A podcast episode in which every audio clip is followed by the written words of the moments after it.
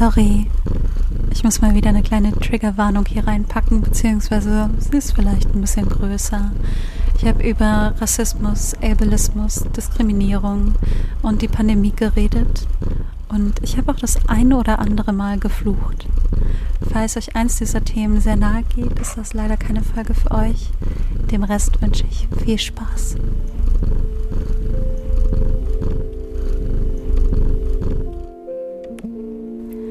Hi, ihr hört No Drama, den Podcast, der versucht, das Leben leicht zu nehmen. Ich bin Alina, aka Drama Proofed, und ich wünsche euch viel Spaß bei der Folge. Hi. Also, oh Mann, oh Mann. Ihr hört's vielleicht, auf jeden Fall werdet ihr das zwischendurch hören. Ich bin immer noch krank, sagt die chronisch kranke Person. Ja, ich weiß nicht so richtig, ob ich erkältet bin oder ob ich einfach Entzündungen im Körper habe. Und ja, ich, ich bin ratlos. Eine Freundin hat mich gefragt, wie ich mich erkälten kann, wenn ich nicht rausgehe. Und dann dachte ich so, ja, stimmt eigentlich. Keine Ahnung. Vielleicht ist es der Nachbar, der seine Zigaretten in meine Wohnung pustet. ja, ich glaube, mein Körper äh, neigt einfach zu Entzündungen. Also ich habe nicht nur Husten und meine Nasennebenhöhlen sind dicht und Schnupfen, sondern ich habe auch offene Hautwunden. Das hört sich schlimmer an. Das, das sind halt einfach so kleine offene Stellen, die langsam zuwachsen oder auch erstmal gar nicht zuwachsen an der Nase, am kleinen Zeh. Ich, das ist ein bisschen too much information, habe letztens einen Zehennagel verloren, einen halben.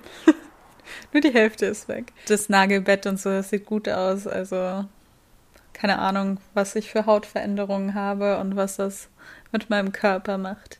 Gestern ist was Lustiges passiert. Ich habe ein bisschen Panik bekommen. Eigentlich rufe ich immer nur so bis acht oder so bei meinen Eltern an, aber gerade fängt mein Tag um acht gefühlt erst an. Und dann habe ich meine Mutter angerufen, weil ich bei der Lymphdrainage gemerkt habe, dass mein einer Zeh nicht mehr durchblutet ist. Also der war taub, das passiert ab und zu mal, aber der war nicht nur eingeschlafen, sondern war auch komplett weiß. Und das macht vielleicht Sinn, weil da wird ja schon, also das sind so Manschetten, die man anzieht und dann pumpen die sich nach und nach auf in Richtung Herz und pumpen sich wieder ab und dann geht das Ganze von vorne los. Und dass da irgendwas mal ein bisschen eingedrückt wird oder so, ist komplett normal. Ich weiß nicht, was da passiert ist. Nach einer halben Stunde hat sich das äh, C-Ding wieder entschieden zu leben und äh, war dann wieder durchblutet, langsam, aber sicher. Und jetzt ist alles tutti, also ist okay. Ich habe äh, Rippenschmerzen, ich habe ab und zu so Rippenfellentzündungen und ich glaube, die meldet sich gerade an, aber ich nehme einfach entzündungshemmende Sachen und hoffe, dass das gut wird.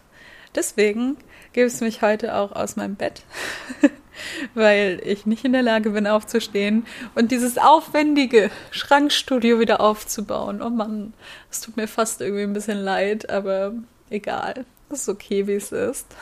Nächstes Mal gibt es dann bessere Soundqualität. Boah, ich hatte so krasse Wochen. Also wirklich, ich weiß nicht warum, aber manchmal kommen so alle komischen, bedenklichen, aufwühlenden Sachen einfach auf einmal. Und irgendwie finde ich das ein bisschen zu viel. Das ist jetzt nicht so auffühlend. mir wurde gesagt, ich soll mir das rote Podcaster-Mikrofon kaufen, weil das viel besser sei und damit kann man auch professionelle Aufnahmen zu Hause machen und so. Und ich war so ein bisschen so, okay, cool. Aber ich habe mir, hab mir dieses Zoom-Ding gekauft. Alle haben mir vorher gesagt, ich soll mir dieses Zoom-Ding kaufen. Und das ist wirklich tricky, wenn man sich mit Technik nicht auskennt. Und je nachdem, mit was für Menschen man sich gerade unterhält, kriegt man andere Empfehlungen. Mir wurde der Zoom-Rekorder von Menschen empfohlen, die Musik machen. Und da ist das Ding super sinnvoll. Und mir ist auch eingefallen, warum ich mich dafür entschieden habe. Und zwar habe ich zu der Zeit ja noch einen Podcast zusammen mit Nika aufgenommen. Und die Kapsel, die da aufgesetzt ist, hat zwei Richtmikrofone. Ähm, ich weiß nicht, ob das richtig ist, aber auf jeden Fall sind da zwei Mikrofone drauf, die in unterschiedliche Richtungen zeigen. Und deswegen kannst du ganz gut Raumklang, aber auch zwei Menschen aufnehmen. Weil sonst hätten wir auf lange Sicht wahrscheinlich beide ein Mikro gebraucht und das war dann erstmal kostenintensiver und so schien es die einfachere Lösung. Wir haben auch mal einen Podcast unterwegs gemacht, das war voll lustig. Als man noch rausgehen konnte, haben wir einfach in der Bahn einen Podcast aufgenommen, das war cool. Und unaufwendig. Und deswegen mag ich das Ding, weil ich das überall hinstellen kann. Ich muss auch nichts achten. Und ich bin ein bisschen skeptisch, weil vielleicht habt ihr das schon gehört. In meiner Wohnung ist ganz viel Hall. Das liegt daran, dass ich in einem Zimmer wohne. Also tatsächlich, literally in einem Zimmer. Ich schlafe in meiner Küche. Es gibt noch einen Flur und es gibt ein Badezimmer. Das Badezimmer ist eh hallig, also ist ein Badezimmer, glatte Oberflächen. Und der Flur ist ganz gut, aber man hört alles aus dem Treppenhaus. Also meine Tür ist irgendwie nicht so geil isoliert, was mich irgendwie zu der Überlegung bringt, wie einbruchssicher diese Tür ist. Und ich befürchte gar nicht so einbruchssicher. Aua, Lachen tut weh. Oh Mann. Also ist der Flur auch keine Option, weil ständig Türen auf und zu gehen. Ich wohne im Erdgeschoss, das heißt, Menschen gehen hier vorbei. Und ich habe mich immer gefragt, warum so viele Leute Treppen laufen. Und dann bin ich irgendwann mal ein Paket abholen gefahren mit dem Aufzug. Es gibt auch einen Aufzug, das Haus hat zehn Stockwerke. Und dann ist mir aufgefallen, dass der Aufzug einfach nicht in alle Stockwerke fährt. Ich weiß gar nicht, wie es ist. Also Erdgeschoss, logischerweise. Ich glaube dann vierter, siebter und zehnter. Und das heißt, die Leute dazwischen, also zumindest äh, alle bis zum vierten Stock laufen wahrscheinlich lieber, als auf den Aufzug zu warten. Der Flur ist also auch keine Option für mich und dann bleibt nur mein Studio-Loft, wie ich es nenne. Das ist eine Einzimmerwohnung. Aber aus irgendeinem Grund habe ich hohe Decken. Ich weiß nicht warum. Es wurde mal die Vermutung geäußert, dass die anderen Leute einfach einen Balkon haben, wo ich so eine eingesetzte, tiefere Decke habe. Ich habe keine Ahnung. Ich, ich weiß nicht, warum. Aber ich finde es ganz cool, weil ich glaube, die Decken sind deutlich höher als in einem normalen Plattenbau. Glaube ich zumindest. Also, wenn ich so gucke, ist über meiner Tür fast ein Meter noch. Ich kann ganz gut Sachen schätzen. ich habe früher, oh mein Gott, das war so lustig. Früher gab es ja immer diese Freundebücher. Kennt ihr die noch? Gibt es die noch? Macht man das noch? Auf jeden Fall habe ich mit sechs oder sieben oder so in so ein Freundebuch geschrieben, dass ich glaube, dass ich zwei Meter groß bin. Und ich weiß nicht warum. Ich war wirklich, also ich war kein besonders großes Kind. Ich weiß nicht, ob ich ein besonders kleines Kind war, wahrscheinlich auch nicht. Aber ich dachte ernsthaft, ja, zwei Meter sind gut ich hätte vielleicht bei der Phase bleiben sollen, in der ich das zusammen mit meiner Mutter gemacht habe, die mich dazu animiert hat, vernünftig zu schreiben und vielleicht auch Sachen hinterfragt hat, wie ich bin auf jeden Fall zwei Meter groß. Aber ja, also ich bin nicht zwei Meter groß. Das werde ich wahrscheinlich auch nie sein. Es sei denn, ich stehe auf einer Kiste. Dann, dann funktioniert das, aber sonst nicht. Okay, es ist so weit weg, deswegen kann ich nicht sagen, ob es tatsächlich ein Meter ist, aber ich glaube schon. Ich messe mal für euch nach wenn ich einen Zollstock finde. Oh Gott, wo ist der Zollstock? Es ist ganz schön tricky, wenn man so wenig Platz hat, weil ich anfange, Sachen, die ich nicht immer brauche, in den Keller zu schleppen und mich dann nicht erinnere, ob ich sie in den Keller getan habe oder nicht. Long story short. mein Raum ist sehr groß, also äh, vielleicht 38 Quadratmeter oder so. Macht das Sinn, wenn ich 44 habe? Vielleicht. Naja, auf jeden Fall ist er groß und schon relativ voll, aber auch großzügig eingerichtet. Macht das Sinn? Ich kenne mich mit den, mit den Begriffen in Einrichtungen nicht so aus. Also ich habe auf jeden Fall eine große, gute, freie Fläche, wenn kein Wäscheständer steht, auf der ich äh, sehr schön versuchen kann, Sport zu machen. Und deswegen wird es hier immer irgendwie hallig sein.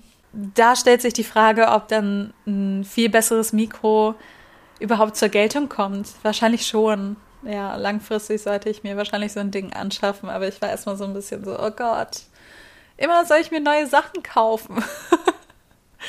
Und das macht ja auch irgendwie Spaß. Also so von Kameras verstehe ich ein bisschen mehr als von Tonaufnahmegeräten, aber gerade irgendwie ein Handy mit geiler Kameraqualität finde ich reizvoll und ich weiß, wofür ich es brauche, weil ich es irgendwie jeden Tag benutze. Jetzt denkt ihr euch wahrscheinlich, sie postet gar keine Fotos auf Instagram. Ja, damit sollte ich mal wieder anfangen. Ich habe auch Lust, damit wieder anzufangen. Wenn ich nicht rausgehe, weiß ich nicht so richtig, was ich fotografieren soll, weil ich gar nicht der Fan bin, die ganze Zeit Fotos von mir zu machen also ich finde das irgendwie cool, als Nika noch in Berlin war, at Nika Newfield auf Instagram, habe ich auch immer Fotos von ihr gemacht und ich finde das cool. Also ich mag das, wenn Leute Bock haben, Fotos zu machen und sich darin ausleben und voll viele Ideen haben und so. Aber ich habe irgendwie das Gefühl, ich bin nicht so fotogen. ich frage mich, wo das Selbstbewusstsein meines Pseudo-Emo-Teenie-Ichs hin ist. Denn ja, wir, wir haben viele hübsche Fotos gemacht, würde ich mal sagen.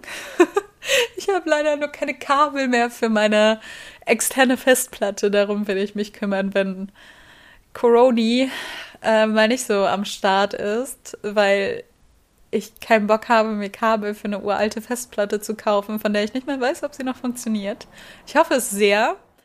Früher habe ich echt gerne Fotos gemacht und ich fand das voll cool. Wir haben zum Beispiel mal so ein Kamera mit Selbstauslöser einen Baum gehangen und uns darunter gesetzt und so hoch geguckt. Das war mit meiner einen Freundin. Das ist, sind schon sehr epische Fotos. Die größte Frage, die sich mir dabei stellt, ist, warum trage ich im Sommer ein Halstuch? Aber ich erinnere mich noch, dass ich super obsessed mit Schals und Halstüchern war und die immer tragen wollte. Und das ist so ein bisschen weird, weil ich so einen Top anhabe und ein Halstuch. Was ist los mit mir? Wer macht sowas? Oh. Also, wir haben jetzt über meine Wohnung geredet, ausführlichst, über meine Affinität zu Kameras und meiner Wahrnehmung, dass ich unfotogen bin, die ich vielleicht in einer tiefen psychologischen Sitzung nochmal auseinandernehmen sollte, weil früher dachte ich das nämlich nicht. Früher dachte ich, ich bin cute. Da, damit sollte ich vielleicht wieder anfangen. Äh, und wir haben darüber geredet, dass ich keine Ahnung von Mikrofonen habe und wahrscheinlich bald irgendwie ein neues Mikrofon brauche. Mal sehen. Ich habe auch gesehen, dass es so Shields gibt mit Dämmmaterial. Seht ihr, da fängt es an. Ich habe schon keine Ahnung, wie der Spaß heißt. Ich sage jetzt einfach Dämmmaterial. Das Zeug, was aussieht wie Eierkartons, nur aus Schaumstoff ist und dunkelgrau. Damit gibt es so Dinge, die kannst du auf so einen Ständer schrauben und dann hast du quasi einmal das frontale Ding, was parallel zu deinem Gesicht ist und dann noch so zwei Klappen, die du an den Seiten einklappen kannst und dann soll wohl die Soundqualität super gut sein. Aber das ist alles eine Investition und äh, ja, wir warten, bis, bis mein Heimtonstudio kommt. Ich habe natürlich auch so die Angewohnheit, dass ich Sachen gerne verstecke. Also alles, was nicht ansehnlich ist, muss weg. Zum Beispiel mein Staubsauger. Ich finde, das ist der Pro-Tipp. Ich habe Vorhänge und ich finde, Vorhänge gehören zu Räumen. Ich benutze sie nicht, denn ich habe auch Jalousien, aber tatsächlich haben sie den Raum deutlich, deutlich gemütlicher gemacht, wie Teppiche. Teppiche sind auch super. Auf jeden Fall sind die Vorhänge perfekter Stauraum. Man kann nämlich, wenn die so ein bisschen wenn man die so ein bisschen aufbauscht, kann man da Sachen hinter verstauen. Mein Besen steht hinter einem Vorhang, mein Staubsauger steht hinter dem anderen Vorhang. Falls ihr nicht wisst, wohin mit eurem Staubsauger und eine kleine Wohnung habt, dann versucht mal, wie es aussieht, wenn ihr den so in die Ecke hinter den Vorhang schummelt. Auch mein Wäscheständer, wenn er nicht in Gebrauch ist, den stelle ich hinter meine Kommode oder ich habe so einen Hula-Hoop-Reifen, der kommt hinter meinen Jackenständer im Flur und so. Ich mag nicht, wenn Sachen rumstehen. Sage ich, während meine Wohnung so unfassbar scheiße aussieht. Ich kann einfach nicht, aber ich kann auch nicht so viel aufstehen. Deswegen mache ich alles nach und nach und äh, dann kommt es dazu, dass trotzdem alles unordentlich ist, weil ich auch Sachen benutzen muss. Das ist Struggle. Struggle hoch 500.000, ey. Und ich weiß nicht so richtig, ob sich das irgendwann ändert. wenn ich vielleicht äh, mehr Platz haben sollte und Sachen ein besseres Zuhause haben. Äh, das sind gar nicht die Themen, die mich die letzte Woche beschäftigt haben. Aber es tut gut, über vermeintlich belanglose Sachen zu reden, die mich irgendwie interessieren, statt über ganz viele Sachen, die mich sehr nachdenklich gemacht haben. Also neben komischen Symptomen, die auftreten und mir, wenn ich merke, so, hey, mir geht's irgendwie echt nicht gut und mir geht's immer schlechter und ich müsste eigentlich wieder anfangen, zu Ärzten zu gehen, aber ich habe keine Lust, zu Ärzten zu gehen. Und alle Leute, die schon mal nach einer Diagnose gesucht haben, wissen wahrscheinlich, dass das super anstrengend ist, weil man sich immer wieder rechtfertigen muss, wenn einem gesagt wird, die Symptome passen nicht zusammen und das kann alles gar nicht sein. Und irgendwie habe ich in meinem Hinterkopf immer noch dieses Idealbild von einer Praxis wie bei Dr. House, wo sich Leute tatsächlich darum kümmern und nach Sachen suchen. Zum Glück ist meine Hausärztin super nett und äh, bemüht, aber sie kann halt auch nichts machen, wenn sie keine Idee hat, als mich zu irgendwelchen Fachkollegen zu schicken, die mich wegschicken. und da kommt schon ganz, ganz viel Anxiety in mir hoch, ey. Naja, da muss ich mich wahrscheinlich bald wieder drum kümmern. Ich habe das immer auf das Pandemieende aufgeschoben, aber so langsam wird mir bewusst, dass ich mich wahrscheinlich das nächste Jahr noch einsperren werde. Äh, das ist irgendwie nicht so geil. Gleichzeitig hat mir dieses ganze, alle Menschen machen jetzt Online-Sachen, den Zugang zu Austausch viel, viel einfacher gemacht. Egal ob jetzt in, in der Schauspielbranche oder im Digital Health Bereich, dadurch, dass das meiste einfach online stattfindet, ist das super. Es hört sich so komisch an, aber für mich ist Rausgehen auch immer anstrengend. Gleichzeitig vermisse ich das natürlich, zu sagen, hey, wir gehen jetzt mal einen Kaffee trinken oder wir gehen abends in eine Bar.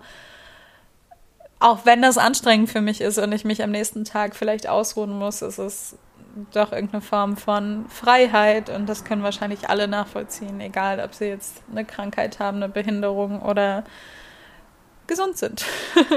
Weil ich glaube, dass uns das allen schon fehlt. Das ist gar nicht das, was mich am meisten beschäftigt hat ich habe mir viele Sachen angesehen über Rassismus, über Ableismus und habe mich auch mit den Geschehnissen in Hanau vor einem Jahr auseinandergesetzt. Und das ist schön. Also es ist schön, dass ich mich damit auseinandergesetzt habe, weil ich glaube, dass das unglaublich wichtig ist.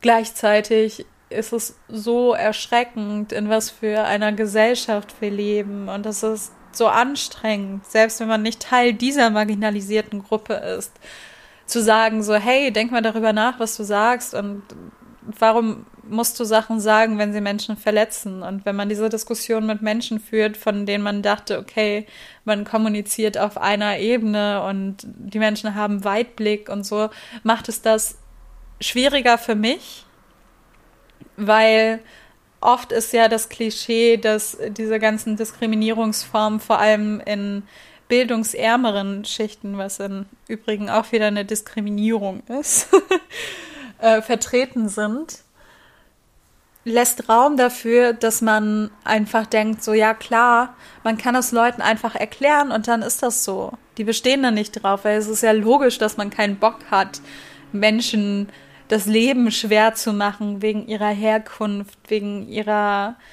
Religion, wegen ihrer Sexualität, wegen ihrer Behinderung oder wegen ihrer Krankheit oder wegen was auch immer. Für mich ist das so logisch, dass wenn ich weiß, dass ich jemanden damit verletze, dass ich keinen Anspruch habe, das zu tun, weil mein Auftrag auf dieser Welt irgendwie nicht ist, Menschen zu verletzen und weil ich selber auch so oft mir wünsche, nicht verurteilt zu werden. Alleine, was ich gerade erzählt habe mit Ärzten, das ist Ableismus, das ist Diskriminierung, man sagt Patient Shaming oder Patient Blaming und ich muss das alles hinnehmen. Wenn ich meinen Mund aufmache und ich mache das, inzwischen kann ich das auch in einem ruhigen Ton, aber wenn ich sehr emotional meinen Mund aufgemacht habe, war ich immer die schwierige Patientin und emotional nicht stabil und wahrscheinlich bin ich emotional nicht stabil. Mein Leben ist wirklich belastet und das ist okay. Ich hoffe, dass sich Sachen, die sich klären können, klären werden. Objektiv betrachtet aus medizinischer Sicht bin ich halt einfach nicht stabil, weil sehr viele Bereiche in meinem Leben schwierig sind. Und das Schwierigste an der Situation ist, dass ich auf diese Bereiche keinen Einfluss habe. Das heißt, ich muss irgendwie versuchen, das Beste daraus zu machen und das mache ich und es ist auch alles in Ordnung. Gleichzeitig bin ich aber, ich bin nicht labil. Ich bin sogar für das, was ich ertrage, sehr stabil. Und dann ist es schwierig, in so eine Ecke gedrängt zu werden. So, ja, das ist ja die labile Patientin, die kann einfach mit dem ganzen Kram nicht umgehen. Und deswegen hat sie diese ganzen Sachen. Alleine da, bei dieser Situation fängt es schon an, dass ich mir denke, so, ich, ich möchte keinen anderen Menschen dieses Gefühl geben, weil mich dieses Gefühl fertig macht. Und die Begründung ist ja erstmal egal. Wenn mir Menschen mit einer anderen Hautfarbe von ihren Erfahrungen erzählen, dann erlebe ich die zwar nicht, weil ich europäisch aussehe, aber ich kann nachvollziehen, dass es schlimm sein muss. Ich kann nachvollziehen, dass Menschen aufgrund irgendwelcher Eigenschaften ausgegrenzt und noch schlimmer früher getötet wurden, systematisch getötet. Und das ist alles noch nicht so lange her, wenn wir von früher sprechen. Ich habe heute einen Post gesehen, Vergewaltigung in der Ehe war bis 1997 im deutschen Gesetz nicht strafbar. Was zur Hölle? Allein an solchen Beispielen merkt man ja, dass diese ganzen Sachen gar nicht so weit hergeholt sind. Ich finde es dann immer ein bisschen komisch, wenn Leute sagen, ja, Frauen und Männer sind doch gleichberechtigt, wenn man da so Beispiele hat. Diese ganzen Dinge, mit denen ich mich beschäftigt habe und auseinandergesetzt habe, führen irgendwie dazu, dass ich super sprachlos bin. Ich weiß, dass ich da auch wieder rauskomme und dass ich irgendwo schon Motivation für diese ganzen Sachen, die ich gerne mache, finde. Aber gleichzeitig ist das irgendwie traurig. Ich habe das Gefühl, dass es gerade so ein bisschen so ein Weltschmerz oder so. Vielleicht ist es auch die fehlende Kontrolle Menschen überzeugen zu können von Dingen, die so wichtig sind. Ich glaube nämlich, dass Menschen, die diese ganzen Kategorien und Schubladen haben, auch nicht nett zu sich selbst sind. Also wenn man jetzt davon ausgeht, man muss so und so sein und so oder so ist das perfekte Leben und man andere Menschen dafür verurteilt, verurteilt man sich selber auch für die Sachen, die man nicht so macht, wie es eigentlich sein müsste, in Anführungsstrichen. Und selbst wenn viele Menschen, die so reden, super unreflektiert wirken, glaube ich, dass das immer mitschwingt. Weil ich die Erfahrung gemacht habe, dass wenn ich netter zu mir bin und netter über mich denke und meine Ansprüche an mich selber ablege, dass es mir dann auch leichter fällt, Menschen zu akzeptieren, wie sie sind und Menschen in ihren Lebenslagen zu akzeptieren, wie sie sind, selbst wenn ich die vielleicht nicht nachvollziehen kann. Ich mache bei weitem, bei weitem nicht alles richtig. Habe ich schon über ein Thema geredet? Das Thema ist, ich erzähle euch krank in meinem Bett von den Sachen, die mich beschäftigen. es fällt mir auch so super schwer, darüber zu reden. Und ich habe voll auf das Gefühl, Menschen gönnen einfach nicht. Und ich glaube, mir fällt das auf, weil ich früher selbst so ein Mensch war. Also vielleicht nicht bewusst und nicht aus einem böswilligen Motiv. Obwohl ich sagen muss, ich war super rachsüchtig in meinem Kopf. in meinem Kopf hatte ich immer so die perfekten Pläne. Was passiert, wenn ich dann und dann diesen Menschen wiedersehe, der mir Böses getan hat und wie kann ich das auf möglichst intelligente und vielleicht auch lustige Weise heimzahlen. Damit habe ich sehr viel Zeit verbracht. Ich weiß nicht warum. Wahrscheinlich, weil ich mich mit mir selbst unwohl gefühlt habe. Das ist, das ist meine pauschale Antwort auf alles. Ich war mit mir selbst nicht okay. Deswegen konnte ich auch nicht abschließen mit so Situationen. Abschließen fällt mir immer noch schwer. Ich muss sagen, ich bin darin wirklich besser geworden. Also wenn Sachen mich nicht mehr betreffen und mich auch nicht an irgendwas erinnern, bin ich cool. Ich hatte so dieses Gefühl, dass es nicht genug von irgendwelchen Sachen gibt. Und wenn wir jetzt in diesen ganzen Motivationssprech kommen, Gott, ich will das gar nicht so sagen. Zum Beispiel The Secret geht ja davon aus, dass von allem genug da ist. Man, man muss es sich nur wünschen und visualisieren und dann hat man das. Deswegen macht man sich eine Visionswand oder wie auch immer. Und die Taktik ist, ich sende gute Sachen raus, also kommen gute Sachen zurück. Und wenn man davon ausgeht, dann habe ich früher schon gedacht, so, okay, wenn jetzt irgendeine Person etwas erreicht, was ich eigentlich erreichen wollte, gibt es für mich keinen Platz mehr auf dieser Stufe von erreichen. Und das ist kompletter Bullshit. Ich habe aufgehört, mich in meinem Kopf einzuschränken und zu sagen, es gibt diese Anzahl an Möglichkeiten und wenn dir jemand eine Möglichkeit wegschnappt, in Anführungsstrichen, dann gibt es für dich keine mehr, weil es ist Schwachsinn. Ich bin wirklich ein großer Fan davon zu sagen, es gibt genug von allem. Immer auch wenn man das nicht in jeder Lebenssituation erlebt, glaube ich, dass das einem schon weiterhilft. Diese Folge hat kein Fazit und keinen Punkt. Vielleicht greift sie Gedanken auf, die ihr auch schon mal hattet. Vielleicht seid ihr auch Menschen, die Angst haben, nichts vom Kuchen abzubekommen. Ich sag euch, man kann immer einen neuen Kuchen backen. Immer. Egal wie doof das erscheint. Wenn ich das gerade sage, denke ich, ist das ableistisch? also es gibt schon Grenzen und ich weiß, diese Grenzen sind, ich habe eine chronische Krankheit und ich habe eine Behinderung, aber das sind Sachen, die ich gar nicht in Frage stellen möchte. Also das sind Sachen, die jetzt zu meinem Leben dazugehören und die sind da. Und wenn ich sage so, es kommt, wie es kommt und alles kann kommen, meine ich damit keine Wunderheilung tatsächlich. Also ich weiß nicht, wenn vielleicht irgendwann noch rausgefunden wird, was ich für eine Erkrankung habe, kann es sein, dass es mir unter Medikation besser gehen kann. Und es würde mich in dem Fall auch freuen. Ich habe aufgehört, mich darauf zu verlassen, weil ich sehr verbissen war. Ich glaube, das habe ich schon oft erzählt. Ich wollte unbedingt, dass jemand rausfindet, was ich habe, damit es mir endlich besser gehen kann. Und habe vergessen, dass ich auch einfach mental und mit den Möglichkeiten, die ich habe, dafür sorgen kann, dass es mir bestmöglich geht. Das heißt, ich schließe gar nicht aus, dass das irgendwann passiert.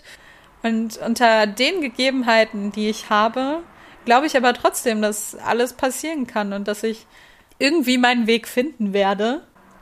Gerade wenn man, wie ich, so ganz viele Steine überall ins Rollen bringt und sich mit ganz vielen Sachen auseinandersetzt, ist das okay, wenn manche Steine aufhören zu rollen. Ich sollte aufhören mit Sprichwörtern. Die sind nicht mal lustig, aber auch nicht effektiv. Jetzt habe ich viel mehr über gute Sachen geredet, als über die Sachen, die mich beschäftigt haben. Also zusammengefasst hat es mich einfach übertrieben, übertrieben abgefuckt, wie diskriminierend Menschen in jeglichen Formen sind und wie sehr teilweise Menschen darauf bestehen. Also prinzipiell wie dieses WDR-Talkshow-Ding, nur in näher an mir dran, manchmal auch ein bisschen weiter von mir entfernt. Und ich habe gerade ein Instagram-Video gesehen. Ich muss kurz gucken, wie sie heißt, der das gepostet hat. Nina Tame heißt sie. Nina-Tame auf Instagram. Gerne anschauen. Sie hat ein Video darüber gemacht, was Passive Pity, also passives Mitleid bedeutet und warum ihr das so auf den Sack geht. Und das hat mir auch ein bisschen mehr die Augen darüber geöffnet, warum es schwierig ist, wenn Menschen sagen, hey, das tut mir so leid und du machst das so gut und du gehst so gut damit um. Ich bin noch nicht so lange in, in diesem Game. also fünf Jahre sind für mich eine super lange Zeit, aber gleichzeitig glaube ich, dass das eine sehr kurze Zeit ist, um eine chronische Erkrankung zu verarbeiten, vor allem wenn sie undiagnostiziert ist und eine Behinderung zu erkennen, akzeptieren und damit irgendwie umzugehen und das zu kommunizieren. Vor allem, wenn wir in einer Welt leben, in der sehr viele ableistische Sachen einfach sozialisiert sind. Wir sind alle ableistisch sozialisiert, manche mehr, manche weniger. Also Menschen mit Behinderung können auch ableistisch sozialisiert sein. Und das sind alles ganz, ganz breite Themen und die sind auch alle sehr kompliziert.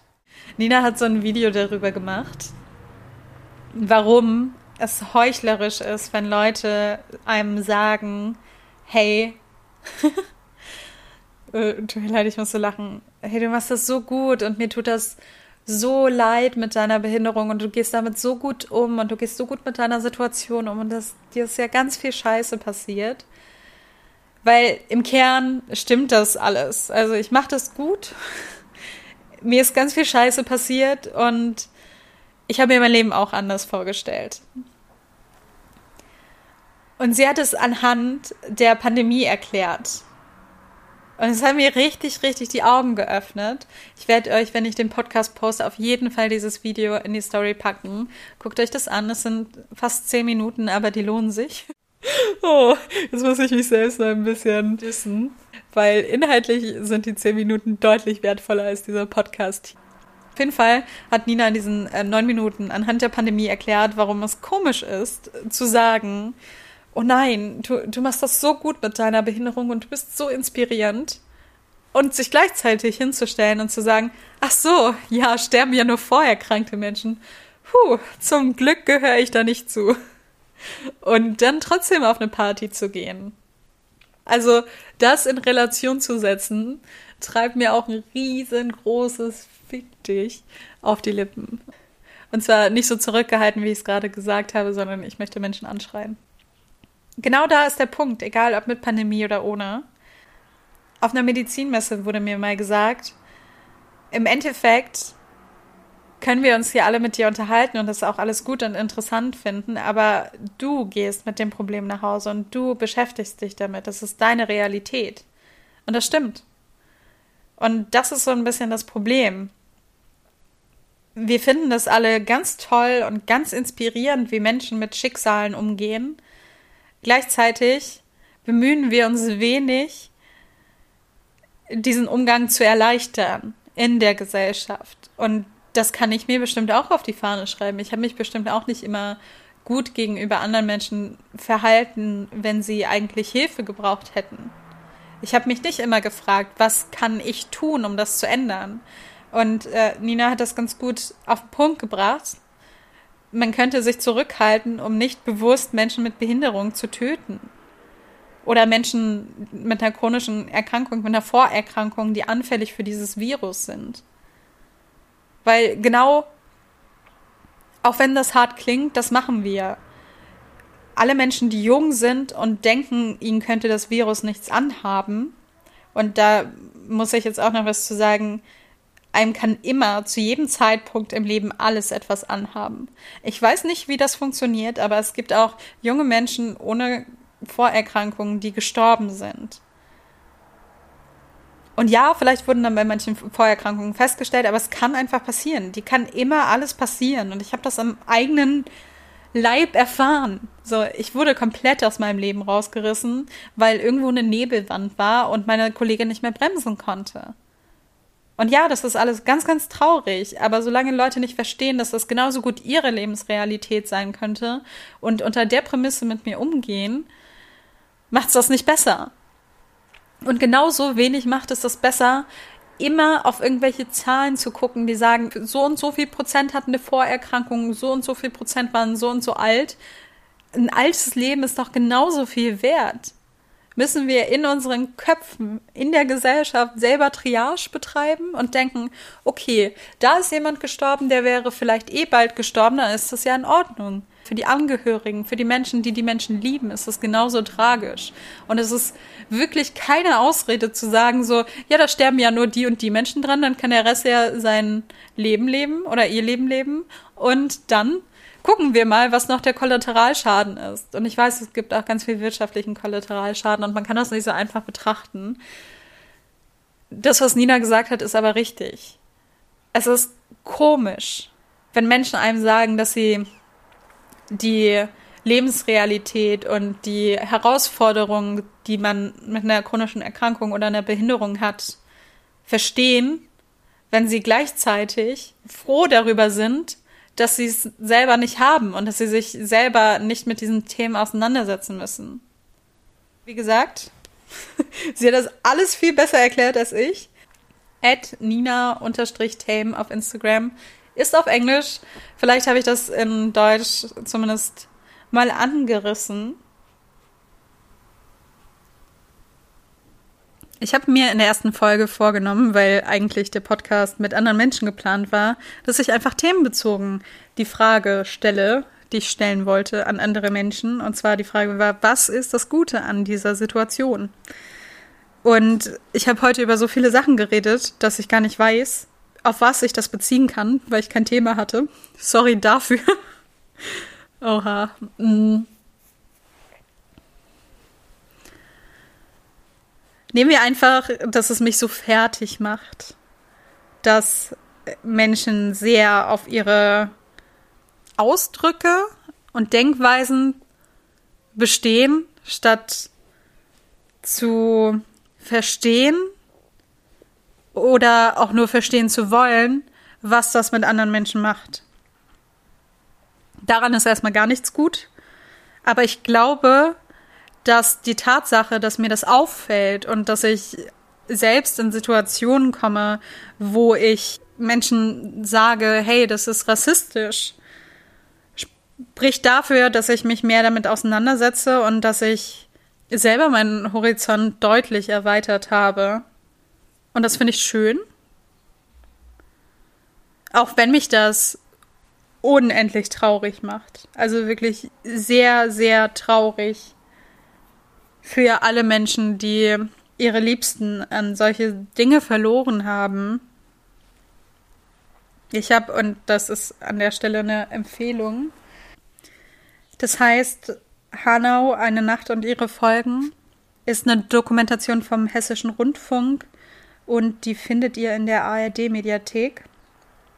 Ist lang, ist sehr, sehr aufwühlend, also wirklich unendlich aufwühlend. Ich weiß gar nicht, was für Triggerwarnung ich hier aussprechen kann. Ich habe das geguckt, so viel geweint und mich so leer und sinnlos gefühlt. Gleichzeitig ist es aber, glaube ich, super wichtig, wenn man sich in der Verfassung sieht, sich mit solchen Themen auseinanderzusetzen, dass man das auch macht.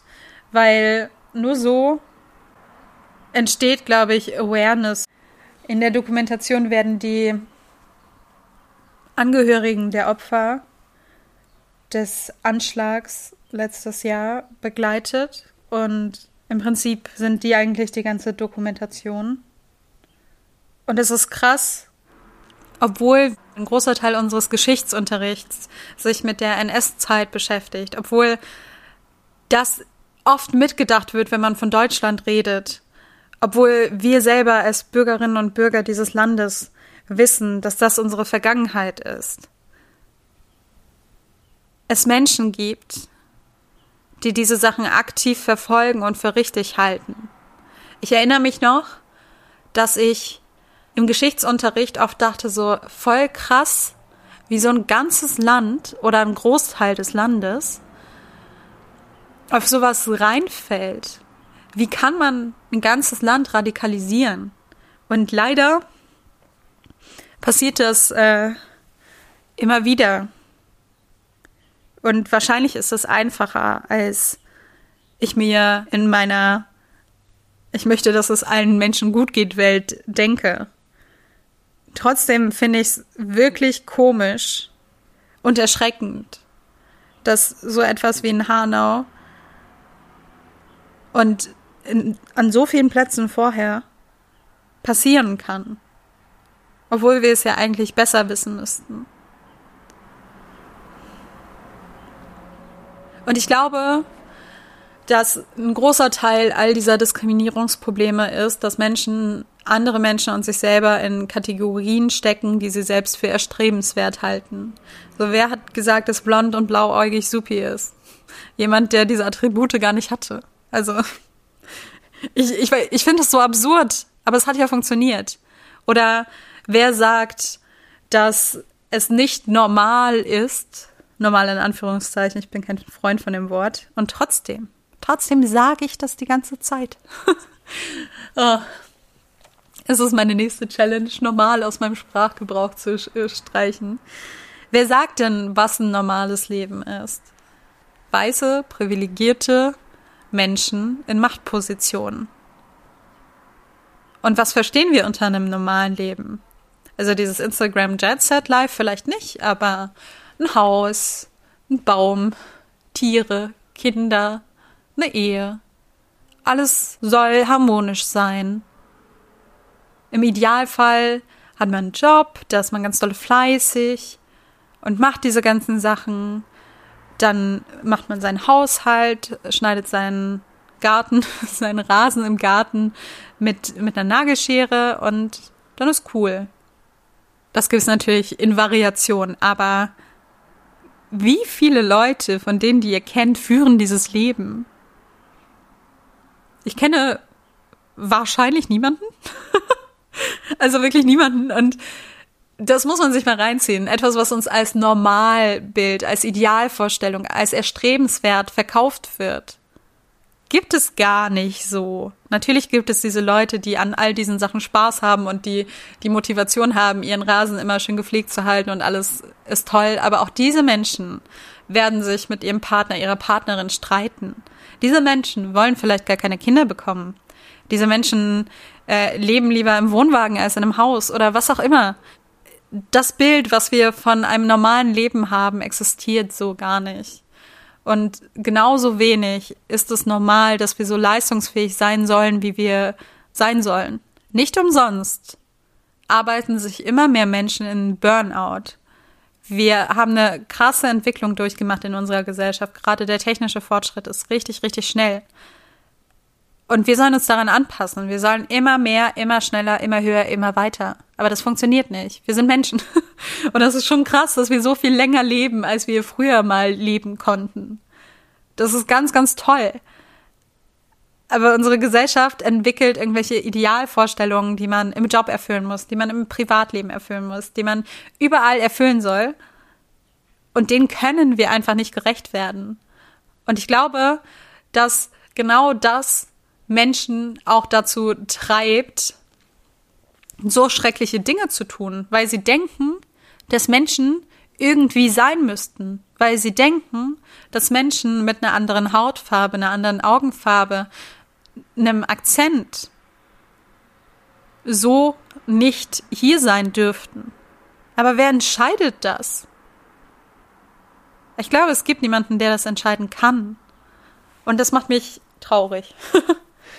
Aber gleichzeitig ist es gut, dass ich diese Sachen sehe.